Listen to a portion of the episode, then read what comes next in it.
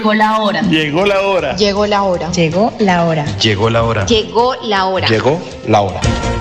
En Radio Melodía llegó la hora. Noticias, Entrevistas informes y servicios para la gran audiencia. Llegó la hora. Con el compromiso de informar oportuna y verazmente sobre el día a día de los santanderianos. Periodismo al servicio de la comunidad. Escuchamos sus denuncias y buscamos las soluciones. Un gran equipo de profesionales comprometidos con la verdad. Una producción de la Fundación Santanderiana de la Mujer. Decisión, fuerza y corazón. Llegó la hora. El programa que preferimos los santanderianos. Bueno, muy buenos días. Ya hoy jueves 10 de noviembre de este año 2022. Estamos ya a poquitos días, yo creo que noviembre y todos los meses de este año van corriendo y se está pasando el tiempo súper rápido. Ya vamos a estar deseándonos el feliz año y recibiendo el año nuevo, el 2023. Primero que todo, pues bueno, como todos los días, consigna segura de nuestro programa de Llegó la Hora. Vamos a darle gracias a Dios porque nos permitió estar otro día más de vida acá nuevamente reunidos. Saludar a Andrés Felipe desde el máster que siempre nos acompaña, a nuestra mesa de trabajo y a todas las hermosas mujeres de la Fundación Santanderiana de la Mujer que en dirección de la doctora Cindy Castañeda, que nos está acompañando virtualmente desde la ciudad de Bogotá, siempre están muy pendientes, muy conectados en nuestro programa. También saludar a todas las personitas que se están conectando por el Facebook Live de Radio Melodía en este su programa de Llegó la Hora, siempre sintonizándonos y aquellos que nos sintonizan desde la 1080 AM Radio Melodía.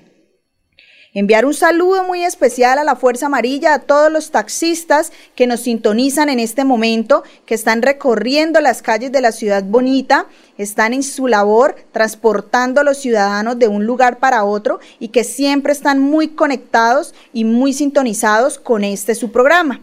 Entonces, aprovechar también para darle paso y saludar a nuestra mesa de trabajo que hoy está compuesta por dos grandes mujeres que traen un tema súper importante para todos, porque no nos escapamos y yo sé que este tema nos va a beneficiar saber, conocer, aprender y obviamente eh, estar a gusto con las diligencias porque hoy vamos a hablar de vivienda. Hoy el tema es la vivienda, entonces eh, está con nosotros Erika Castillo y Amparo Cruz, ellas vienen desde el descentralizado INVISBU, que es el Instituto de Vivienda de Interés Social y Reforma Urbana de Bucaramanga. Listo, entonces vamos a saludarla. Muy buenos días, Erika. Muy buenos días, Amparo. ¿Cómo están? Muy buenos días. Eh, muchas gracias por el espacio pues, que nos has eh, brindado para poder estar acá el día de hoy y pues obviamente desde el Instituto de, Vivienda de Bucaramanga pues queremos darles una información súper, súper importante a todas aquellas personas que desean y que tienen el sueño de tener su vivienda propia. Claro que sí, Amparo. Muy buenos días, pues gracias eh, de antemano por darnos ese gran e importante espacio para nosotros podernos dirigir a la comunidad y poderles hablar, orientar sobre los subsidios que otorga eh, la parte municipal, Alcaldía de Bucaramanga. Listo, claro que sí. Entonces, como lo veníamos diciendo, nuestras invitadas vienen desde el Invisbú. Ellas hoy van a darnos a conocer y obviamente si algún oyente tiene alguna duda, inquietud o requiere un poco más de conocimiento sobre el tema que vamos a tratar, ellas con mucho gusto lo van a atender y nos van a orientar. Entonces pueden comunicarse con nosotros a las líneas el 630 4870 630 4794 y también pueden escribirnos los que siempre se conectan por el Facebook Live, ahí vamos a estar leyéndolos. Entonces, como veníamos diciendo, el tema de hoy vamos a hablar sobre educación financiera, subsidios a nivel nacional para compra de vivienda y subsidios complementarios para compra de vivienda a nivel municipal. Entonces, eh, Amparo me dirá si empezamos por educación financiera y Erika, hacerles como un pequeño abrebocas. Acá tenemos el tiempo para ustedes. La idea es que nuestros oyentes estén, pues entiendan el paso a paso, se conecten con nosotros y en caso tal, pues la metodología y la dinámica es poder preguntas y nosotros responder. Listo, entonces vamos entonces a hablar un poquito de educación financiera. Claro que sí. Bueno, eh, a todos los oyentes, pues eh, es importante este tema de educación financiera. ¿Por qué? Porque si nosotros tenemos un fin común, pues nosotros siempre vamos a pensar en el tema del ahorro. En este caso que estamos pensando en el tema de vivienda, debemos establecer una meta de ahorro. En este caso es para la compra de vivienda. La idea de, este ahorro es destinar el 20% de tus ingresos para la meta del ahorro. Así puedes ir abonando cada vez más que puedas, no importa si es poco, no importa si es algo mínimo. Recuerda que de de los grandes ahorros surgen grandes inversiones y así sean 20 mil, 30 mil pesos, 40 mil pesos que podamos ahorrar mensual, si ustedes suman eso al año va a ser un ahorro grande y obviamente les va a ayudar para poder cumplir el sueño de tener vivienda. ¿Sí?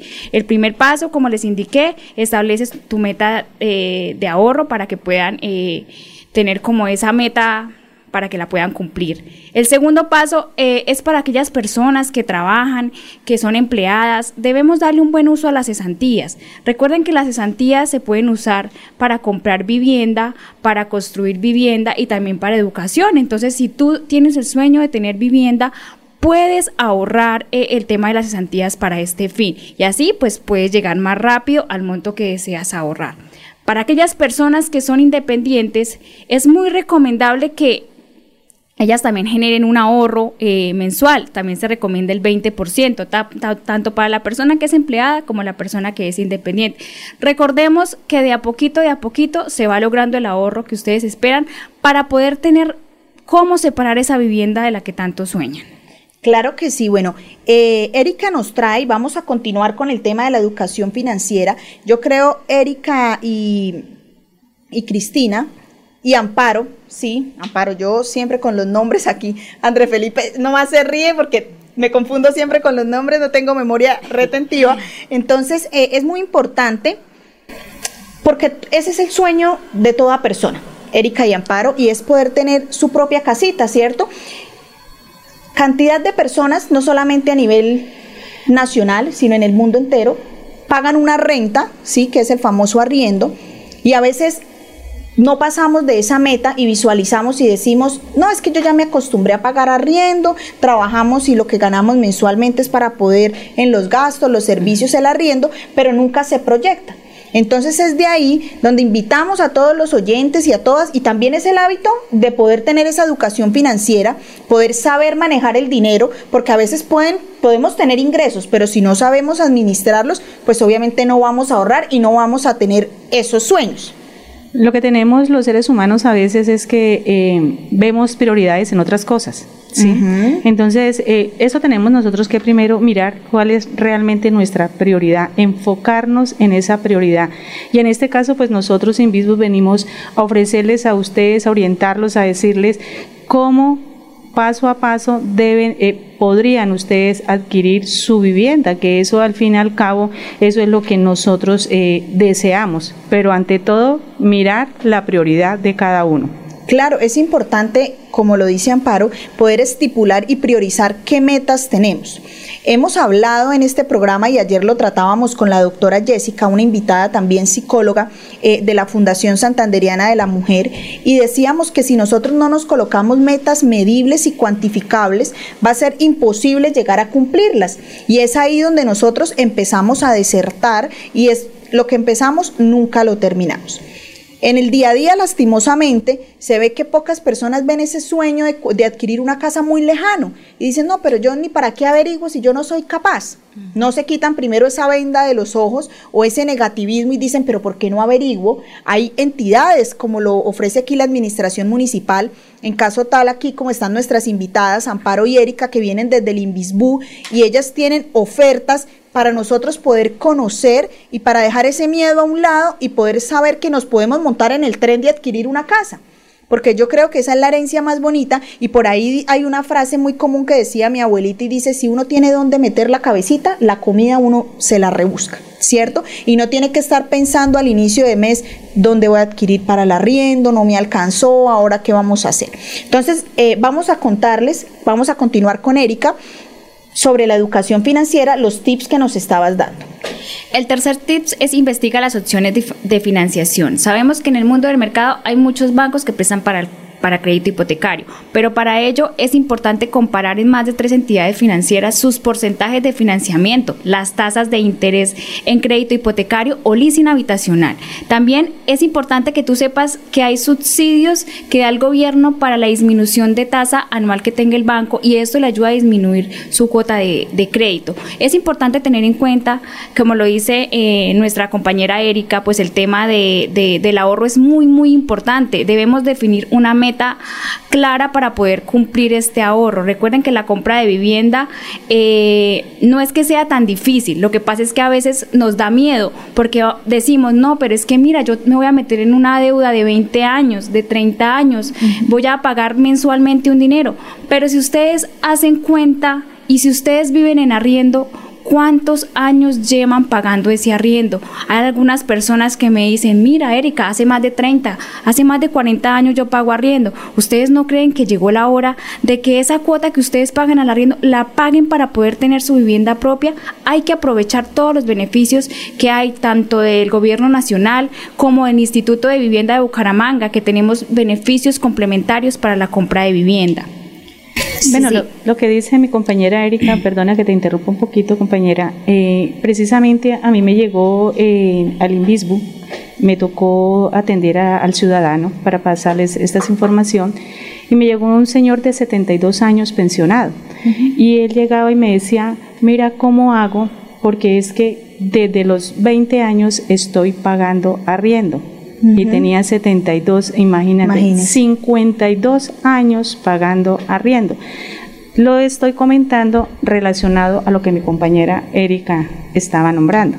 Sí, que pues el señor duró 52 años pagando arriendo y si hubiera hecho esa inversión, si se hubiera asesorado, si alguien le hubiera dado como esa, esa pilita, así como lo estamos haciendo el día de hoy para las personas que nos escuchan, Tal vez esos 52 años de arriendo ya los habría pagado en su propia casita y estaría con su propiedad. Y tendría hasta dos casas. Me dice aquí Amparo que ya habría pagado dos casas. dos casas.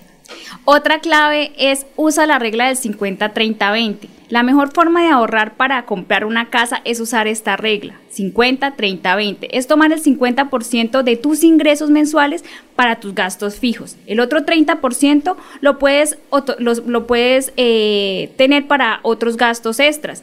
Y el 20% de tu ingreso depositarlo en una cuenta de ahorro para poder ahorrar para la compra de vivienda. Son unas reglas muy sencillas, pero como indican por ahí los abuelitos, de los, de los grandes ahorros surgen las grandes inversiones.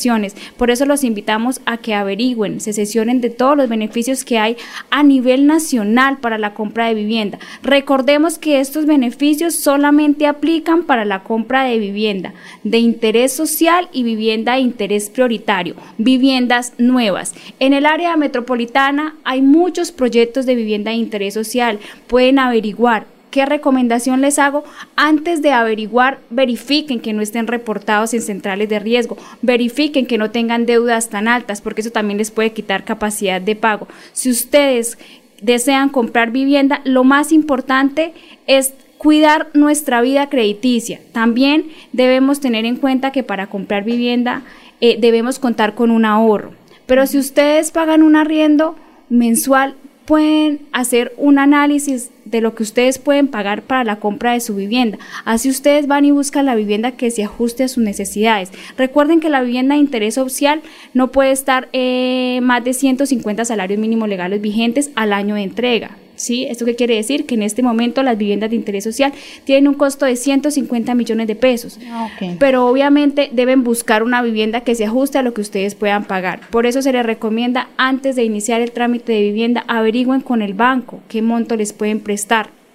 Averigüen qué subsidios hay a nivel nacional, a nivel municipal. Hacen la suma de todo eso junto con el ahorro que tengan y así pueden buscar la vivienda. Y créeme que pueden lograr pagarla así como si estuvieran pagando su arriendo, a diferencia que acá están, están pagando algo propio. La casita, sí. Es muy importante lo que nos dice Erika y yo tengo algunas dudas que ahorita vamos a solucionarlas, Erika y Amparo, y es eh, que a veces las personas, primero, el miedo, ya lo habíamos dicho, segundo, de pronto averiguan y no saben cuáles son las ofertas que hay a nivel nacional y a nivel municipal, Y con respecto a la vivienda, podríamos hacer la diferencia entre una vivienda BIS, que es la vivienda de interés social, y una vivienda VIP, que es la vivienda de interés prioritario. ¿Listo? Podría, así como podemos hacer la diferencia para que nuestros oyentes lo puedan entender, por favor. Claro que sí. Mira, las viviendas de interés social son aquellas viviendas que están en 150 salarios mínimos legales vigentes. ¿Sí? Y la vivienda de interés prioritario son las viviendas que pueden encontrar en 90 salarios mínimos legales vigentes. Estas viviendas de interés prioritario aplican para las personas que tienen menos ingresos, por ejemplo, un salario mínimo, dos salarios mínimos. Las viviendas de interés social, eh, digamos, aplican para aquellas personas que tienen un ingreso más alto, porque las cuotas que van a pagar eh, normalmente para la cuota inicial de su apartamento, pues les va a quedar un poco más, más altas. Entonces, digamos, para cada vivienda hay su segmento de mercado. Para las personas que se ganan un millón de pesos, que se ganan dos millones de pesos o hasta dos salarios mínimos legales vigentes, pues se les recomienda buscar una vivienda pues que oscile entre 90, 120, 130 millones de pesos. ¿Para qué? Para que les sea más fácil pagar tu cuota mensual y no les quede tan alto. Es importante saber que de lo que nosotros tenemos de ingreso debemos analizar el monto de la vivienda que vayamos a comprar. Bueno, entonces ahí lo tenemos claro. Vivienda de interés prioritario, los 90 salarios mínimos, que sería más o menos 90 millones. 90, millones. 90 millones 90 de hasta 100. 90, Listo, de 90 a 100. Y las viviendas de interés social, que son las BIS, hasta 150 millones. Eh, depende obviamente de los ingresos. Eh, digamos, un ejemplo, llegué yo, ¿cierto? Entonces, ¿a dónde me quiero comprar vivienda? ¿Qué es lo primero que debe hacer el ciudadano? Cuando desea comprar vivienda, dónde se puede dirigir. Tú decías que el banco, pero ¿será que el banco visita, eh, no sé, el Invisbu o dónde se puede asesorar empezando desde cero? Bueno, empezamos desde cero. Nosotros tenemos un paso, eh, el Invisbu tiene eh, algo que se llama Ruta a tu casa.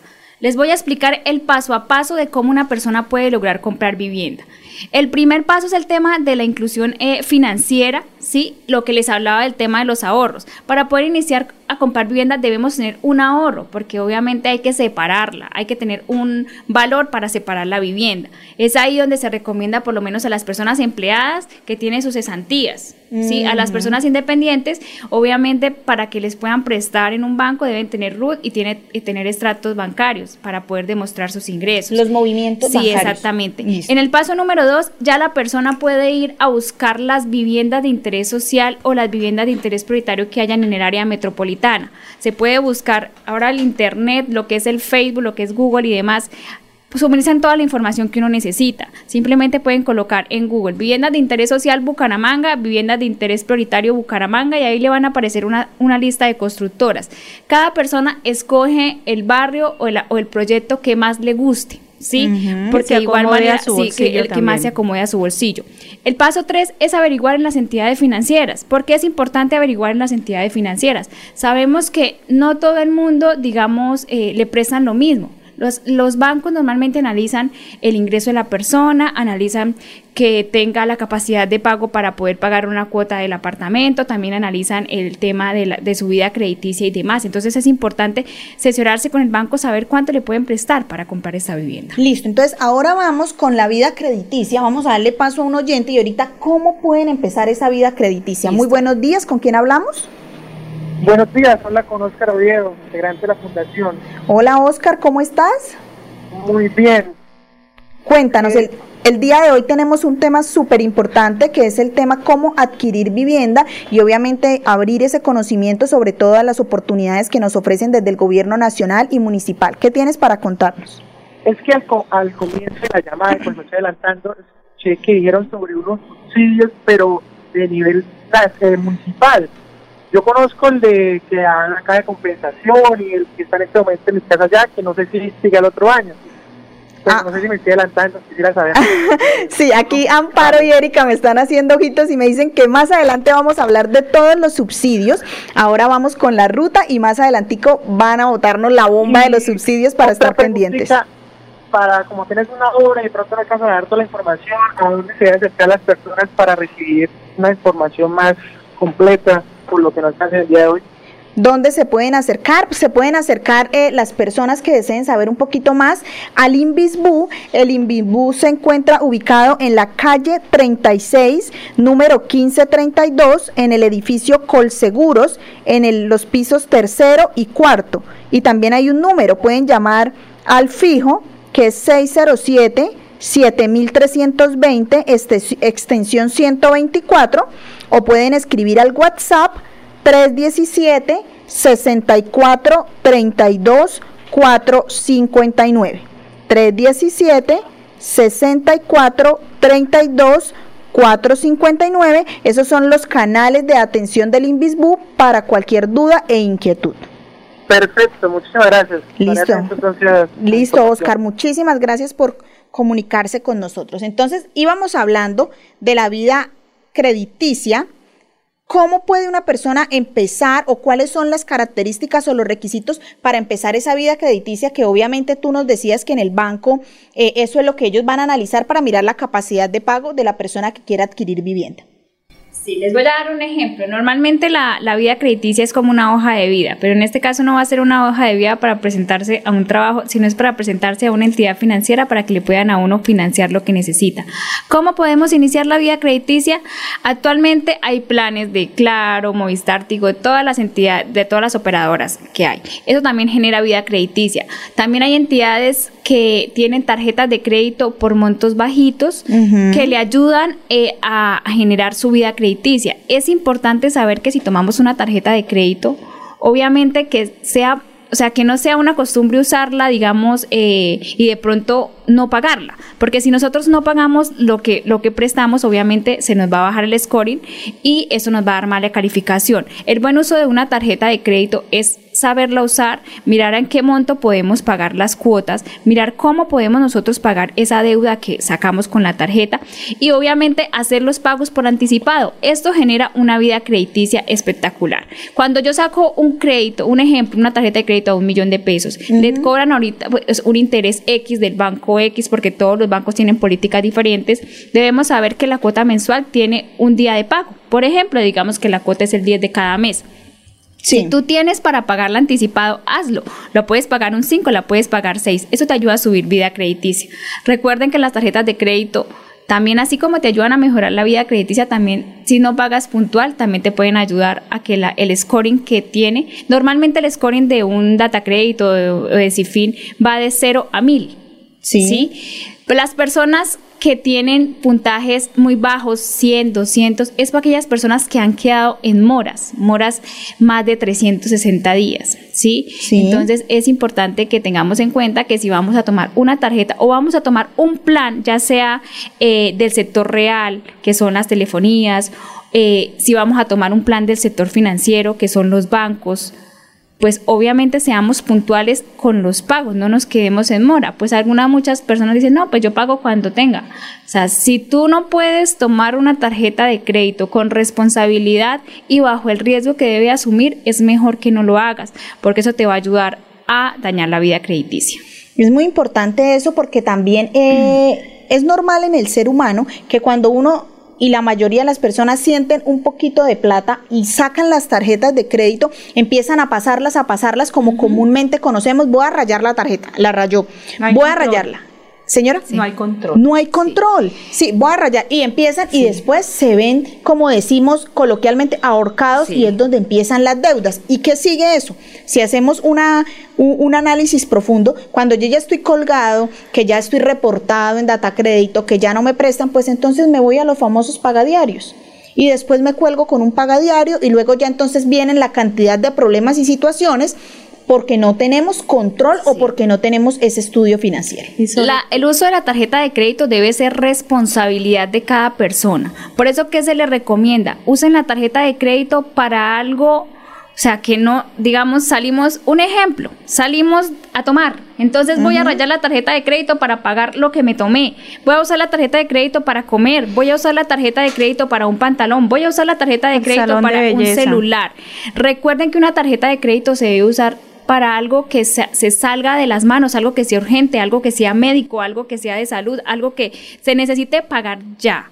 Sí. Bueno, eh, Erika, disculpa, mm. pues no es que no podamos nosotros rayar la tarjetica eh, viendo nuestras necesidades, ¿sí? Sí, claro. Lo que pasa es que tenemos que tener es un control y una responsabilidad de los gastos que nosotros vamos a hacer. ¿Por qué? Porque más adelante vamos a perder las oportunidades que en este momento son los subsidios que los que estamos hablando que da el gobierno a nivel nacional y a nivel municipal.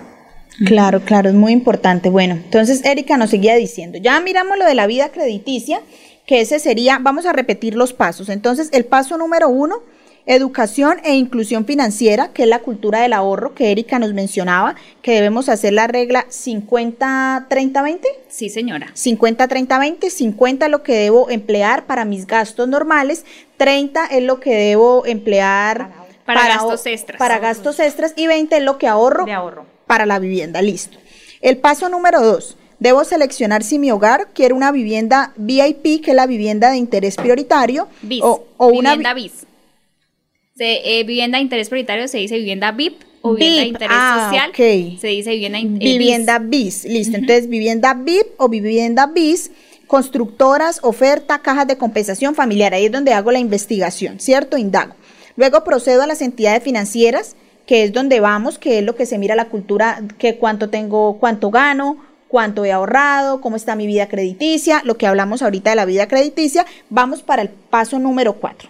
Bueno, en el paso número cuatro están los subsidios eh, familiares de vivienda. Recordemos que hay subsidios familiares a nivel nacional, que son los que tiene el gobierno nacional, y también tenemos los subsidios eh, de las cajas de compensación. Entonces acá mi compañera Amparo pues nos va a comentar acerca de los subsidios nacionales que hay en este momento. Se, se les recuerda que en este momento eh, hay, habilitaron unos cupos, pero ya para el próximo año pues van a volver a habilitar esos subsidios para compra de vivienda. De igual manera recordemos que cada uno de nosotros podemos averiguar en la página del Gobierno Nacional que es www.minvivienda.gov.co acerca de los subsidios complementarios o los subsidios nacionales que tenga el Gobierno Nacional para la compra de vivienda. Bueno, yo tengo una pregunta. Entonces me dices que ahorita hay unos cupos, ¿cómo así que unos y eso es algo que ha surgido y que tiene en duda a varios colombianos, pues obviamente los cambios de gobierno y es qué va a pasar con esos subsidios el otro año en qué, ha dicho el gobierno actual, pues con el presidente Gustavo Petro, qué ha pasado, mejor dicho, desde el Ministerio de Vivienda y todo lo que abarca pues a nivel nacional, regional y municipal, cómo son los cupos, la gente que tiene que hacer, porque me llama la atención la palabra cupos. Bueno, el Ministerio de Vivienda a través de su ministra eh, Catalina Velasco ha informado que a las personas que están en estado habilitado, que se hicieron marcaciones hasta el 31 de octubre de este año, eh, van a tener la posibilidad de tener la resolución del subsidio de vivienda. ¿Qué quiere decir? Que las personas que estaban esperando, que estaban en estado habilitado y que no estaban en asignación todavía de estos cupos, pues están a la espera de estos eh, de estas resoluciones para poder acceder a este beneficio para para las personas que van a escriturar este año. Este año, listo. Para las personas que todavía pues no se han marcado, las personas que no han iniciado el proceso y que están en espera, pues obviamente el Ministerio de Vivienda ha informado que el próximo año va a habilitar otros cupos, o sea, según el presupuesto que tengan anual. Normalmente sabemos que ellos tienen un presupuesto. Ellos indican que van a continuar con estos, con estos subsidios para la compra de vivienda. De igual manera, pues estamos atentos pues eh, realmente a la información que suministra el Ministerio de Vivienda a través de sus páginas, sus redes sociales, para que también los ciudadanos estén pues atentos a esta información. En las noticias también sale la información que ellos están dando acerca de todos estos beneficios para la compra de vivienda. No quiere decir que se acabaron y que no van a haber más. Efectivamente, la ministra pues ha indicado que esos subsidios pues van a continuar. Estamos a la espera de las nuevas políticas que van a tener esos subsidios y obviamente todo eso lo podemos consultar a través de la página del Ministerio de Vivienda. Sí, bueno, Erika, acá nos están escribiendo nuestros oyentes que si podemos repetir, por favor, el link para ellos verificar cómo son los requisitos que solicitan para adquirir vivienda. Claro que sí, mira, a través de la página www.minvivienda.gov.co. Entonces, www.min de ministerio, minvivienda.gov.co. ¿Listo? Entonces ya estamos claros. Ahora sí vamos con Amparo. Bueno, listo, claro que sí. Eh, lo primero que todo, pues nosotros necesitamos saber qué es un subsidio, ¿sí? Este subsidio es un aporte estatal en dinero que se le otorga una sola vez a las personas.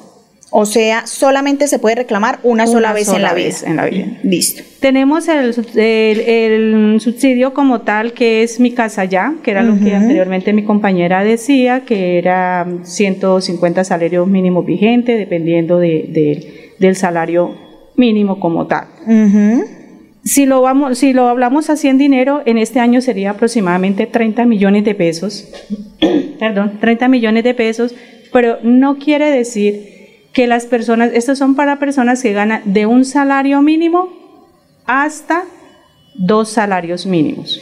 O sea que ganan, actualmente el salario mínimo está en un millón de pesos, o sea que ganan entre un millón y dos millones de dos pesos. millones de pesos. Perfecto. Pero no quiere decir que una persona que gane más de dos salarios mínimos no pueda tener un subsidio. Sí lo puede tener. Lo que pasa es que el monto ya es menos, que son aproximadamente 20 salarios mínimos vigentes. En este año serían 20, millones de pesos. Entonces, tenemos dos, el de 30, que es de un salario mínimo hasta dos salarios mínimos, y el otro que es de dos salarios mínimos hasta cuatro salarios mínimos. Pueden adquirir este tipo de Compañera, te ayudo ahí con algo. Recuerden que las personas que van a acceder a, nuestro, a esos subsidios deben cumplir con unos requisitos para el Ministerio Nacional. ¿Cuáles son? No tener vivienda propia, no haber sido beneficiario de ningún subsidio a nivel nacional, no ganar eh, más de cuatro salarios eh, mínimos legales vigentes, que eso fue lo que la compañera Amparo nos explicó del monto que pueden recibir. Y si se van a postular con el núcleo familiar, que el núcleo familiar no tenga vivienda. ¿Sí? Y efectivamente que sea sujeto a un crédito hipotecario y no puede estar reportado. Esos son los requisitos mínimos que pide el Ministerio Nacional para poder acceder a los beneficios que se tienen para la compra de vivienda. Bueno, Erika, vamos a repetirlos despacito porque yo sé que aquí todo el mundo está conectado y nos están escribiendo. Entonces, el primero es no tener vivienda propia, es el primer requisito, o sea, no figurar en ninguna mejor dicho, no tener nada de... vínculo familiar, porque acuérdate que el subsidio lo dan es por familia, ¿sí? Porque te piden unas eh, documentaciones y ahí tú miras, miran eh, cuál es la parte de familia, por ejemplo, un parte de, esposos, pareja. Entonces, debe tener cuidado que uno de los dos no esté reportado porque ahí se puede perder la oportunidad. Ah, ok. O sea, si digamos, vamos a reclamar el subsidio del esposo, se puede ver afectado ese subsidio si la esposa está reportada en data credit. Sí, exacto. Y más si son casados. Una persona arrastra a la otra y efectivamente tienen que cumplir a cabalidad las dos o las tres personas del núcleo familiar los requisitos que anteriormente les mencioné. O sea, si se hay dos personas y resulta que el esposo ya tenía una vivienda cuando conoció a la señora, tampoco la señora ya puede recibir vivienda. No, no. Listo. El subsidio no. Perfecto. Bueno, segundo, ese era el primero, no tener vivienda ni el núcleo familiar tampoco tener vivienda propia. Segundo, era no haber recibido subsidio de vivienda por parte del Estado. A nivel nacional o municipal. Bueno, ahora tengo una duda. Yo he escuchado casos y yo sé que sucede pues, demasiado por la falta de cultura de ahorro y pues las situaciones económicas y financieras de las familias, ¿cierto? El desempleo y tanto que agobia nuestra sociedad.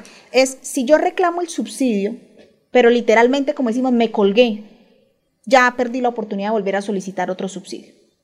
O sea, cuando me colgué en las cuotas de la casa. Ya, o sea, te colgaste en el banco. Sí, ya, no, pude, no pude. Recuerde que el subsidio, hay, o sea, hay diferentes subsidios. Está el subsidio que nos indicó nuestra compañera Amparo, que es un monto que te ayuda para el valor del apartamento. Pero también tenemos un subsidio para eh, la disminución de tasa que tenga el banco.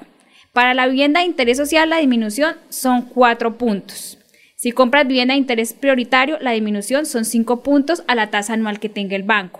Si una persona tiene tres meses de mora consecutivos, efectivamente va a perder el beneficio de la tasa. Entonces es importante que si una persona va a tomar los subsidios, debe pagar a cabalidad las cuotas a tiempo, porque no puede caer en mora. Listo. Bueno, importante, importante ahí para que estemos anotando. Vamos ahora sí, continuemos, Amparo. Bueno, eh, seguimos con eh, la situación o comentar sobre los eh, subsidios que nos otorga el, gobierno. Pues ahorita quiero hablarles sobre el subsidio complementario. subsidio que otorga, que es la parte municipal, que otorga la alcaldía de Bucaramanga, pero este subsidio para quiénes son? Son unos eh, enfoques diferenciales. Tenemos nueve enfoques diferenciales. No, este subsidio eh, municipal o de Bucaramanga no es para todos. Tienes que estar dentro de un enfoque que es de una población de vulnerabilidad. Sí. Aquí podemos nombrar, por ejemplo, el primero, que es población para desplazados. Tenemos, para esta población de desplazados, la alcaldía de Bucaramanga le otorga 8.5 millones de pesos. Bueno, sí. Antes, porque tengo otra duda y me están escribiendo, tranquila, tranquila digamos, estos beneficios, si la persona tiene y adquiere el, subsidio de mi casa ya, también puede adquirir el subsidio complementario. Claro que sí. Listo. perfecto. El uno arrastra, por decirlo así, al otro. El subsidio complementario no se, no se otorga solito. Va agarradito de la mano con el subsidio de a nivel nacional. Ah, van los dos. van los dos. No puedo ni el complementario aparte. Mi casa ya sí de pronto solita, pero complementario se une al de mi casa es un complemento que te ayuda para pagar el valor de la vivienda. Por eso se llama subsidio complementario. Recordemos que ese subsidio, digamos, eh, para las personas que trabajan, recordemos que las cajas de compensación familiar también tienen subsidios para la compra de vivienda. Entonces también es importante que si saben que tienen la caja de compensación, puedan ir a averiguar a sus cajas qué tipo de subsidios tienen para la compra de vivienda. Nuestro subsidio complementario se une al de las cajas de compensación, se une al de mi casa ya, y si la persona logró la concurrencia, que es la unión de la caja de compensación con mi casa ya también puede tener nuestro subsidio complementario. Tendría tres subsidios. Es correcto. Ahora la pregunta que también me están escribiendo y me dicen antes, porque están muy conectados, me dicen, eh, Erika, preguntemos por favor a las invitadas si solamente el subsidio complementario aplica para viviendas del municipio de Bucaramanga o para viviendas del área metropolitana. Del área metropolitana. O sea, pie de cuesta, Girón, Florida. Lo que pasa es que, eh, pues, quería era primero como nombrar los, los enfoques y después... Eh, nos vamos para las preguntas. Yo voy ya muy adelante. Listo, perfecto. Entonces sigamos con los enfoques. Listo. El primero es el, eh, primer enfoque es para población desplazada, que es aproximadamente 8.5. Eh, para población víctima del conflicto también es la misma cantidad. Población de reincorporación y reintegración también es la misma cantidad. ¿Y esa población cuál es? Reincorporación y reintegración. Ahí las personas de población de reincorporación y reintegración son aquellas personas que se reintegraron cuando estuvieron en su parte de conflicto, que fueron Ah, ok, que estuvieron en grupos al margen de la ley que ahora se reintegraron a la sociedad. Sí, claro. Y ellos tienen que tener una certificación. Esto no es decir, venga, yo eh, soy desplazado, necesito mirar para hacer la gestión para poder tener, no. Porque para cada uno hay sus requisitos. Entonces, si hablamos de población desplazada, deben de estar inscritos en el régimen, perdón, en el registro único de víctimas del conflicto armado de Colombia. Este registro único de población desplazada certificada por la Unidad para Atención y Reparación Integral a las Víctimas o Prosperidad Social. Ese es el certificado que la persona tiene que demostrar en el momento de ir a adquirir este subsidio de eh, complementario como tal. Bueno, y el subsidio complementario lo hacemos con el INVISBU. Sí, pero cuando ya le hayan otorgado, hayan tenido lo del subsidio nacional, que es mi casa ya, porque es complementario. O la caja. O la caja de compensación. Cuando ya has tenido también el visto bueno o la certificación eh, del banco que te haya ya prestado, te haya dicho sí, la resolución, sí, te prestamos el monto de dinero y cuando tú también ya hayas tenido ya el apartamento, porque esos son procesos, tienes que tener el apartamento ya apartado, que el banco te haya dado ya el, la, el visto bueno del préstamo y ya nosotros como tal somos como los últimos. Cuando ya hayan pasado todo este proceso de mi casa, ya de todo lo que estamos hablando, llegan a nuestras oficinas con toda la documentación y decir, mira, yo quiero eh, postularme, quiero adquirir el subsidio complementario como tal. Bueno, eh, acá eh, Amparo nos está comentando para Oscar Oviedo, que nos está escribiendo en el Facebook Live, dice, ¿de cuántos salarios es el subsidio complementario? Entonces, Amparo nos está leyendo, eh, amigo Oscar, todas las nueve... Eh, los nueve enfoques diferenciales de la población vulnerable y me imagino que cada uno tiene un monto Sí, diferente. Dependiendo de la población hay un monto diferente. Entonces, población desplazada. Lo que es población desplazada, víctima del conflicto, reincorporación y reintegración son de 8.5 siempre y cuando la persona gane menos de dos salarios mínimos. Menos, actualmente menos de dos millones de pesos. Pero si gana más de dos salarios mínimos, obviamente ya se le baja el monto, que ya sería aproximadamente, eh, tengo eh, 6 millones de pesos como tal hasta seis salarios mínimos mensuales legales vigentes. Listo, entonces vamos. Para población desplazada, población víctima del conflicto, población en reincorporación y reintegración. Ahí vamos. También para padre o madre cabeza de familia. Este es un tema cuando uno dice padre o madre de familia, las personas dicen, no, pero yo soy padre de familia, sí, pero es para aquel padre soltero que de él dependan hijos menores. No que soy casado, pero yo soy el que trabajo, soy el sustento de mi hogar. No, para esto no. Padre soltero, madre soltera, que ellos les toca las cabezas de hogar. Son cabezas de hogar, de familia, que ellos tienen a cargo de ellos sus hijos menores de edad. Para ellos son 8 millones de pesos. 8 salarios mínimos mensuales legales. Sí. Listo. ¿Qué requisitos deben de tener ellos? Tienen que tener una certificación acreditada o una declaración juramentada ante el notario público o un o eh, perdón o ante los registros civiles como tal. Ahí en los registros se evidencia si es padre o madre soltera. Ese es uno de los requisitos. Perfecto. Vamos para el quinto que es para las personas con discapacidad.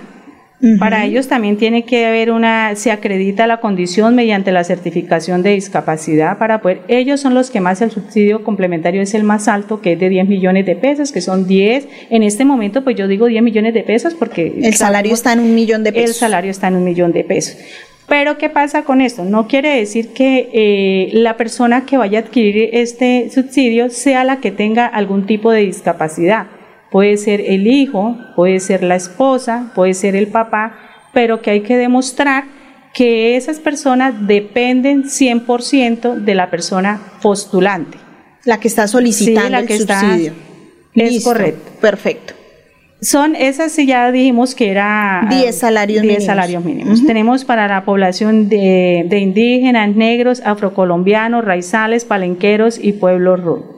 Para ellos también está este subsidio complementario que son de ocho salarios mínimos vigentes. También lo mismo, la acreditación, tienen que tener la certificación sobre que pertenecen a ellos a esta población de, etnias. Tenemos para el adulto mayor, entendemos que el adulto mayor es a partir de los 60 años, ¿sí? Ellos también tienen, tienen esa prioridad, esa oportunidad de adquirir también el subsidio complementario que es aproximadamente de 8 eh, eh, salarios mínimos vigentes. Tenemos que esta es una, eh, todas son importantes porque no vamos a decir que ninguno no es importante, pero mira que hay esa oportunidad para los jóvenes mayores de 18, menores de 28 también. Mm, sí. ¿Con qué lo demuestran ellos? Solamente con la cédula.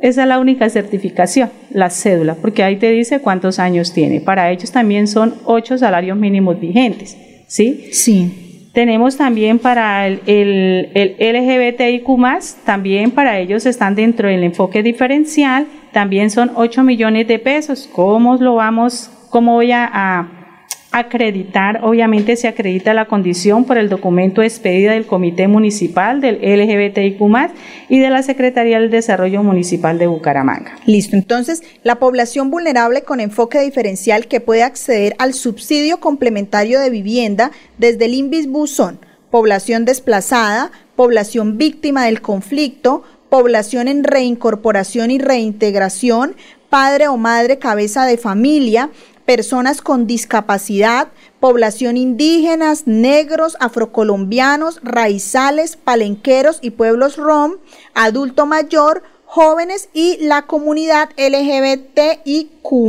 Aquí, bueno, antes de proceder hay algunas preguntas y nos escribe Javier Diamante. Las mujeres de la Fundación Santanderiana de la Mujer Todas son trabajadoras. Muchas se encuentran en condición de vulnerabilidad, algunas son víctimas del conflicto y una buena parte son adultas mayores.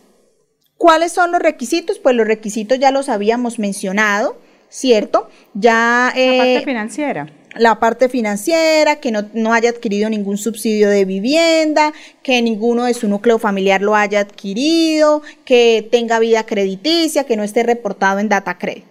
Listo, acá también tenemos otra pregunta para continuar. Eh, Termari Fornari nos dice, bueno, yo tengo todo, soy desplazada, soy madre cabeza de hogar y con un hijo con discapacidad. Entonces, Termari se puede acercar al Invisbu para recibir la asesoría ya personalizada de las personas que desempeñan allá y lo puede hacer acá en la dirección si está interesada. Eh, esto es en el edificio Colseguros, en la calle 36 con carrera 1532 en el tercero y cuarto piso.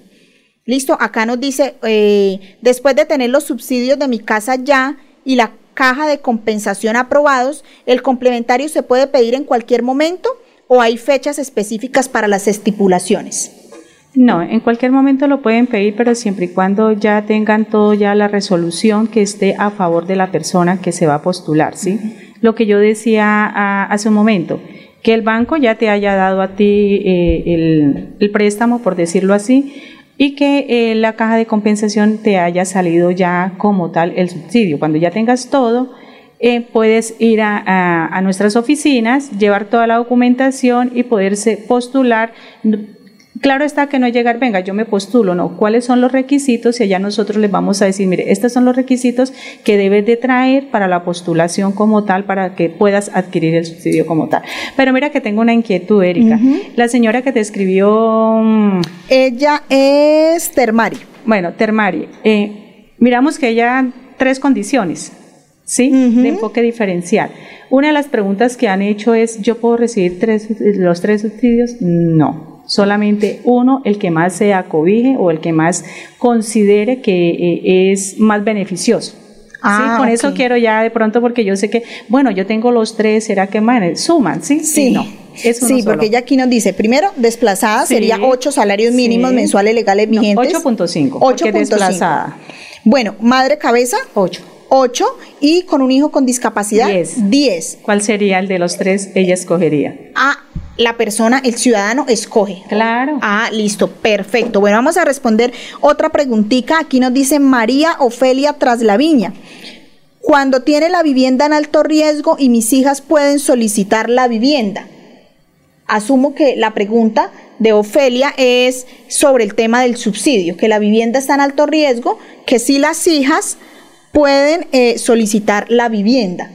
O sea, si pueden solicitar el subsidio. Si cumplen con los requisitos eh, anteriormente mencionados, pueden aplicar al, al, beneficio del gobierno, al subsidio del, del, gobierno, y si cumple con alguna de las condiciones de nosotros, pueden aplicar también al subsidio complementario. Es importante, pues obviamente, aclarar que la persona no puede tener vivienda para poder aplicar a los subsidios que hay. Listo. Algo que quiero de pronto comentar, disculpa América, es que, eh, por ejemplo, hubieron personas, familias, que en el momento recibieron casas, sí, por decir gratuitas, que recibieron eh, algún tipo de, subsidio, pero entre ellos iban hijos menores y obviamente ellos quedaron dentro de ese tipo de subsidio. Entonces, pero como ya son mayores de edad, ¿sí? Ya no están menores de edad, ya tienen su cédula. Ellos obviamente sí, porque ellos pueden salir del vínculo familiar para poder para poder ellos adquirir el subsidio que se está otorgando. Listo, entonces ahí, porque hablábamos de, de, que no podían, si uno de la familia, el núcleo familiar, adquiría un subsidio, los demás no. Y esa era una de mis preguntas y era,